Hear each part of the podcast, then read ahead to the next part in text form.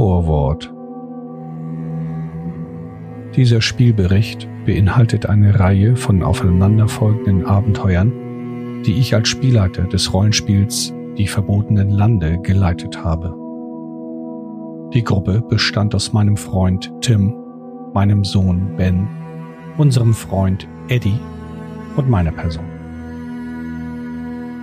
Die Stimmungen in der Runde und die persönlichen Erlebnisse und Wahrnehmungen der Charaktere sind mannigfaltig und oftmals beeinflusst von den teilweise dramatischen Würfelwürfen. In einem Buch oder in einem Film steht der Verlauf der Handlung bereits fest und die Handlung der Protagonisten ebenso. In einem Pen-and-Paper-Rollenspiel formen die Würfel, die dann sehr häufig maßgeblich am Verlauf einer Handlung beteiligt sein können, deren Geschichte. So werden gut gemeinte Ideen der Charaktere stellenweise zu absoluten Katastrophen, weil die Würfel ihnen den berühmten Strich durch die Rechnung machten. Aber auch die Handlungen der Charaktere sind für die anderen Spieler am Spieltisch nicht vorhersehbar, was auch, unabhängig von Würfelpech oder Erfolg, spannend und lebendig ist. Am Ende wissen die Spieler natürlich nicht, was der Spielleiter alles geplant hat, also werden sie auch hier wieder mit unvorhersehbaren Ereignissen konfrontiert. Die Summe aus den oben genannten Elementen lässt dann eine lebendige und grandiose Geschichte entstehen, dessen Verlauf so niemand vorausahnen konnte. Ebenso gibt es aufgrund der Vielfalt des Erlebten keinen Oberbegriff, der das Genre gänzlich abdecken oder es beschreiben könnte. Dafür ist es einfach zu vielschichtig. Nun jedoch viel Spaß beim Hören.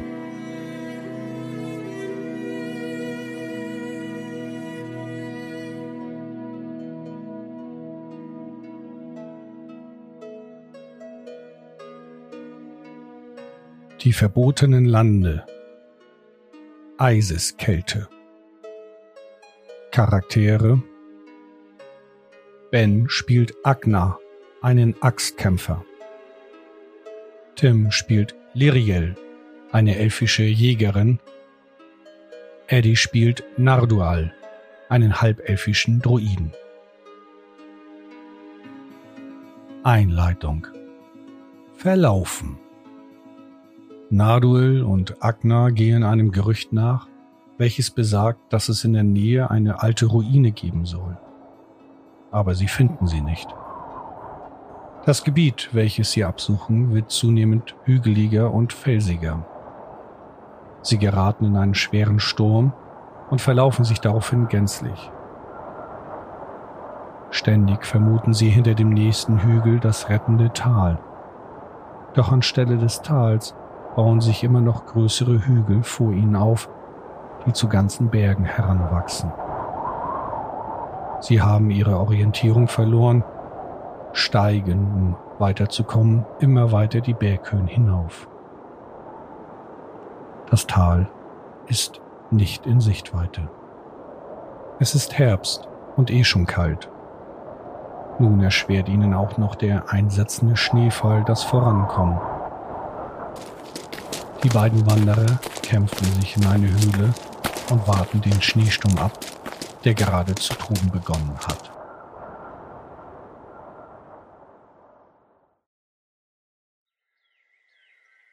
Verwundet.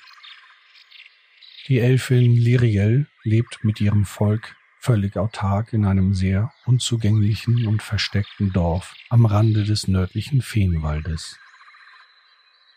Weder vom großen Krieg noch vom Grund des vor Jahrhunderten aufkommenden Blutnebels weiß die Dorfbevölkerung etwas. Man handelt mit den Menschen, die wenige Kilometer weiter ein Dorf errichtet haben, und erfreut sich der Geschäfte.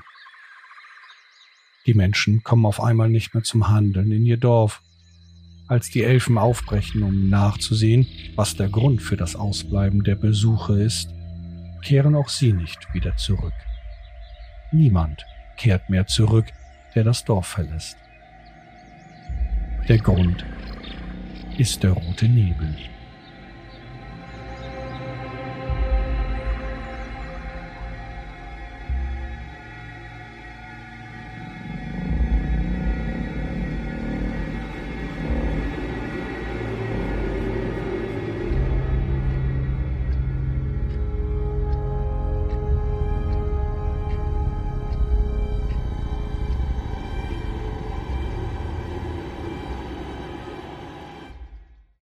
Nach vielen Jahren lichtet sich nun der Nebel und die Elfen des Dorfes wollen wieder auf Entdeckung gehen, ebenso Liriel. Dazu kommt es jedoch nicht. An einem schönen Herbstmorgen wird das Dorf von marodierenden Menschen überfallen. Sie sind den Elfen zahlenmäßig weit überlegen, schwer bewaffnet, gut gerüstet und in roten und schwarzen Kleidern gehüllt, nehmen sie viele Gefangene. Einige Elfen fliehen, andere werden einfach erschlagen. Liriel gelingt die Flucht. Sie rettet sich Richtung Norden in die Berge. Dabei wird sie von zwei Bolzen der Angreifer in den Rücken getroffen. Viele ihrer Verwandten und Freunde flüchten in alle Himmelsrichtungen.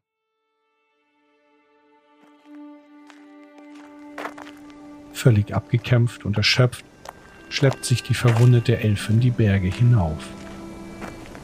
Es wird bitterkalt und der Wind peitscht die ersten Schneeflocken durch die Gegend. Ob sie diese Strapazen überleben wird?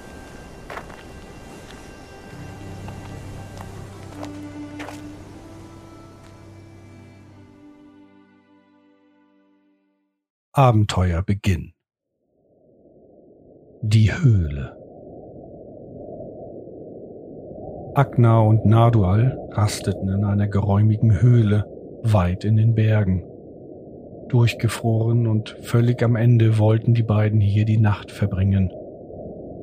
Draußen bahnte sich ein wahrer Schneesturm an. Da sie nur Fackeln dabei hatten und das Sammeln von Feuerholz hier oben so gut wie unmöglich schien, entzündete man mühevoll eine dieser Fackel, die dann das Licht der Welt für die beiden Abenteurer darstellte. Mehr an Licht gab es nicht. Man erhitzte Wasser, aß von den Vorräten und harrte einfach nur aus. Agna war völlig am Ende. Nadural bot an, Wache zu halten. Dabei achtete er mehr auf das Feuer als auf mögliche nahende Feinde. Der Wind pfiff und heulte durch die Höhle bis tief in die Nacht hinein. Trotz des Feuers war es bitterkalt. Die Elfen im Schnee. Am frühen Morgen vernahm Nadual ein Geräusch von draußen. Ein Knurren, welches von einem Tier herrühren könnte. Nadul weckte Agna und beide sahen draußen nach. Sie entdeckten einen Bären, der gerade versuchte, etwas aus dem Schnee zu reißen. Schnell zeichneten sich die Konturen einer humanoiden Gestalt ab, welche sich unter einer Schneedecke befand, auf der der Bär nun herumtrat. Mit Feuer und Gebrüll vertrieben die beiden den Bären. Anschließend legten sie die Gestalt frei, die offenbar durch das Gezerre des Bären wach geworden war. Eine völlig durchgefrorene Elfin kam zum Vorschein Trotz ihres Zustands sah sie immer noch sehr attraktiv aus. Agna verschlug es die Sprache. In ihrem Rücken steckten zwei Bolzen, einer in der Schulter, der andere hatte gar den Rucksack durchschlagen und steckte tief in ihrem Rücken. Die Elfin, sie kam mehr oder weniger zu Bewusstsein, geriet in Panik und wollte fliehen. Ein kläglicher und lächerlicher Versuch wegzukriechen, denn Agna und Nardul packten sie und schleppten die hilflose Gestalt in die Höhle. Panisch ließ sie diese Aktion über sich ergehen. Eine andere Wahl hatte sie ja auch nicht. Völlig entkräftet stöhnte und jammerte sie.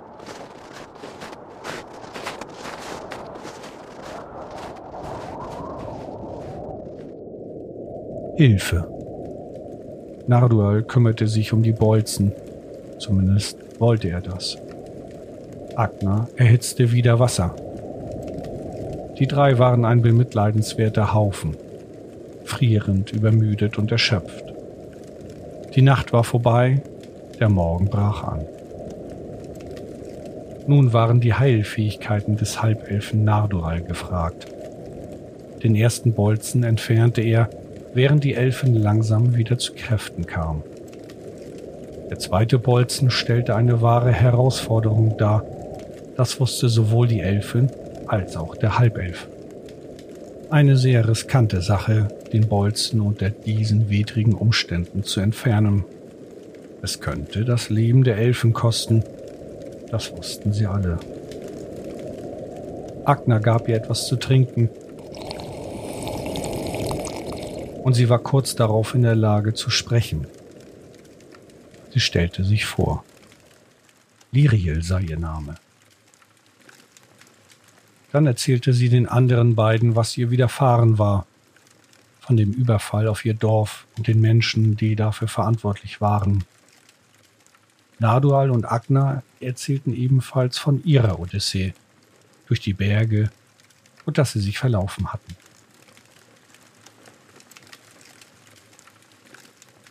Rauch.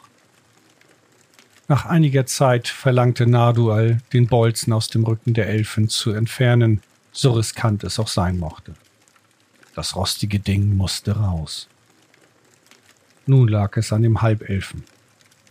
Während er sich auf seinen Eingriff vorbereitete, genoss Agner das klare Wetter und die Aussicht. Dabei entdeckte er eine Rauchsäule, die gar nicht weit weg zu sein schien. Nur es war kein Feuer, sondern etwas anderes.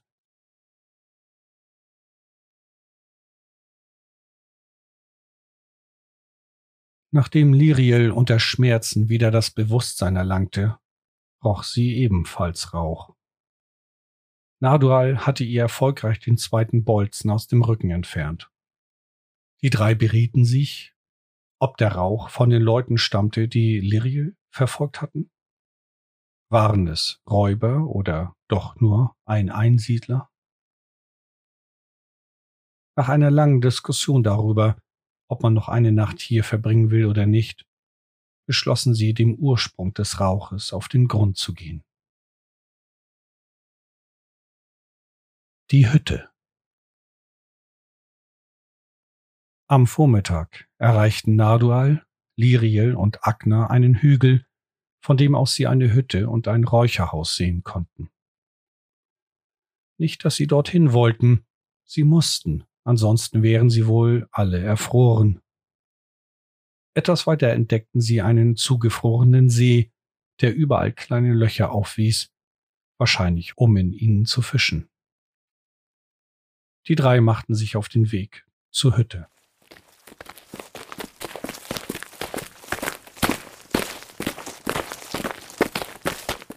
Liriel klopfte. Nadual und Agner standen daneben.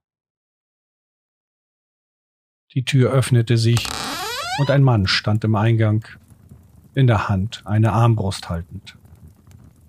Hinter ihm ein Junge, vielleicht sieben oder acht Jahre. Ein paar Worte später dann warte die drei herein, wenngleich er etwas verwirrt und überrascht schien. Der körperliche Zustand der drei war gelinde gesagt schlecht. Völlig durchgefroren, betraten sie die Hütte des Mannes. Zu Kräften kommen. Der Mann stellte sich als Hanrich vor. Er ist Fischer aus einem Lager, welches sich etwa 15 Kilometer entfernt an einem Fluss befand. Hanrich kam jedes Jahr hier herauf, um Aale aus dem vereisten See zu fangen, sie zu räuchern und sie anschließend wieder ins Lager zu bringen, in den letzten beiden Jahren leistete ihm sein Sohn Gesellschaft. Joel, der Name des Sohnes, wurde von Heinrich angewiesen, den Gästen heiße Suppe zu geben und ein Stück Aal aus dem Räucherhaus. Das Innere der Hütte war urgemütlich. Das Feuer im Kamin erhitzte den gesamten Innenraum. Nardual, Agna und Liriel konnten es kaum glauben. Sie bekamen Essen und Trinken.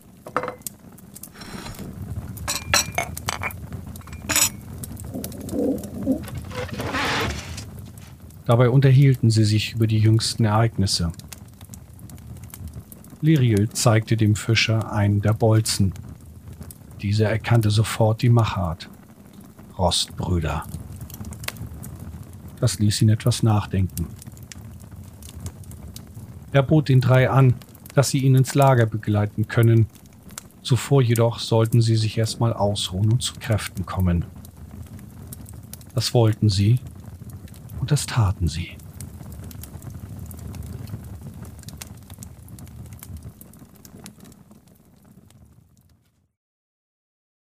Die Rostbrüder Am nächsten Tag, Agna und Nardual hatten geschlafen und Liriel war in ihrer Meditation, wachten alle gut ausgeruht und aufgewärmt auf. Sie zogen sich an und machten sich bereit. Während der Packphase hörten sie von draußen Stimmen und ein Pferd wiehern. Neugierig schauten sie aus dem Fenster. Vier Gestalten, gekleidet in Fellen und Ledermänteln, und bewaffnet mit Langschwertern und einer Armbrust, standen vor Hanrich und unterhielten sich mit ihm. Joel befand sich zu diesem Zeitpunkt noch in der Hütte. Der Ton wurde rauer. Liriel erkannte, dass es die gleiche Art Mensch war, die ihr Dorf angegriffen hatte. Agner ahnte bereits, dass die Situation eskalieren würde. Deswegen beeilte er sich, mit dem Anziehen seiner Lederrüstung. Nardual schnappte sich die Armbrust von Hanrich, welche noch auf der Truhe lag. Er spannte sie und legte einen der drei Bolzen ein. Die Stimmung war zum Zerreißen gespannt.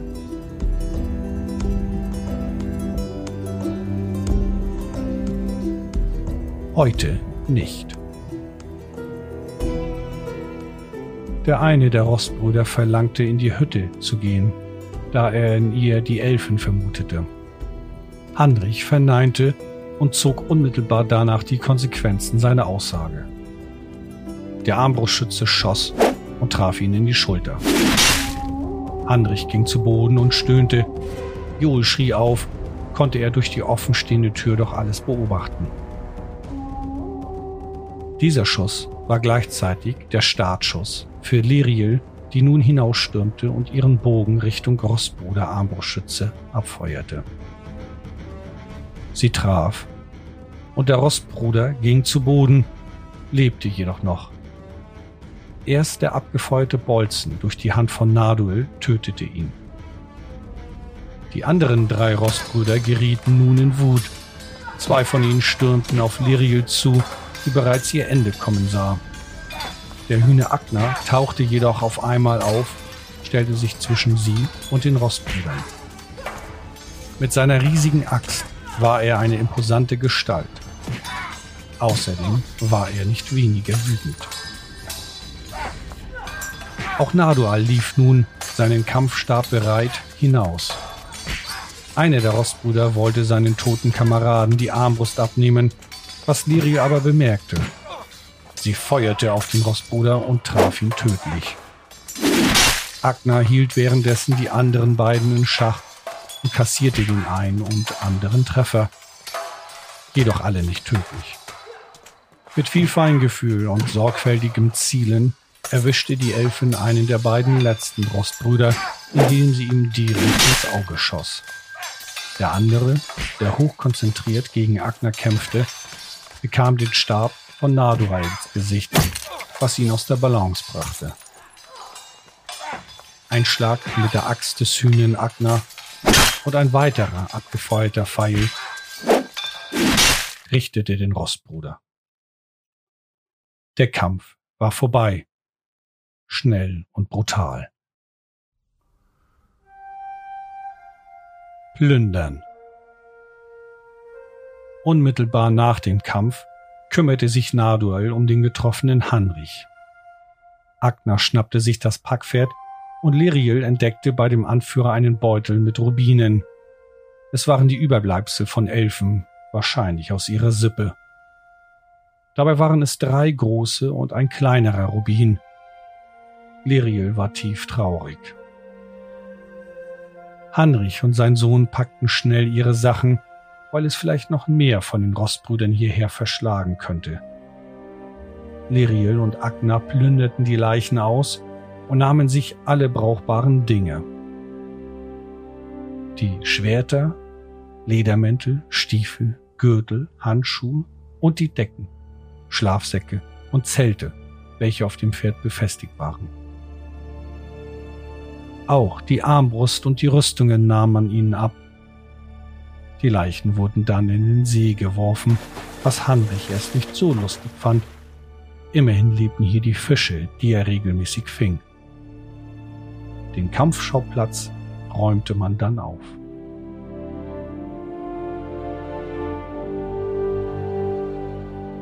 Aufbruch.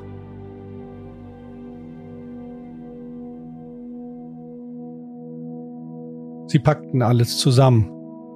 Viriel gefiel es nicht, Menschen zu töten, jedoch offenbar war es ein notwendiges Übel in dieser Zeit, und da draußen sollte es noch sehr viel gefährlichere Wesen geben.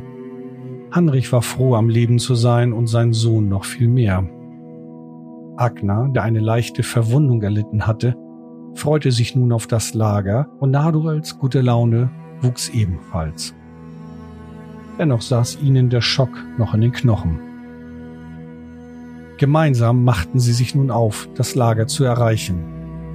Eine kleine Reise stand ihnen bevor.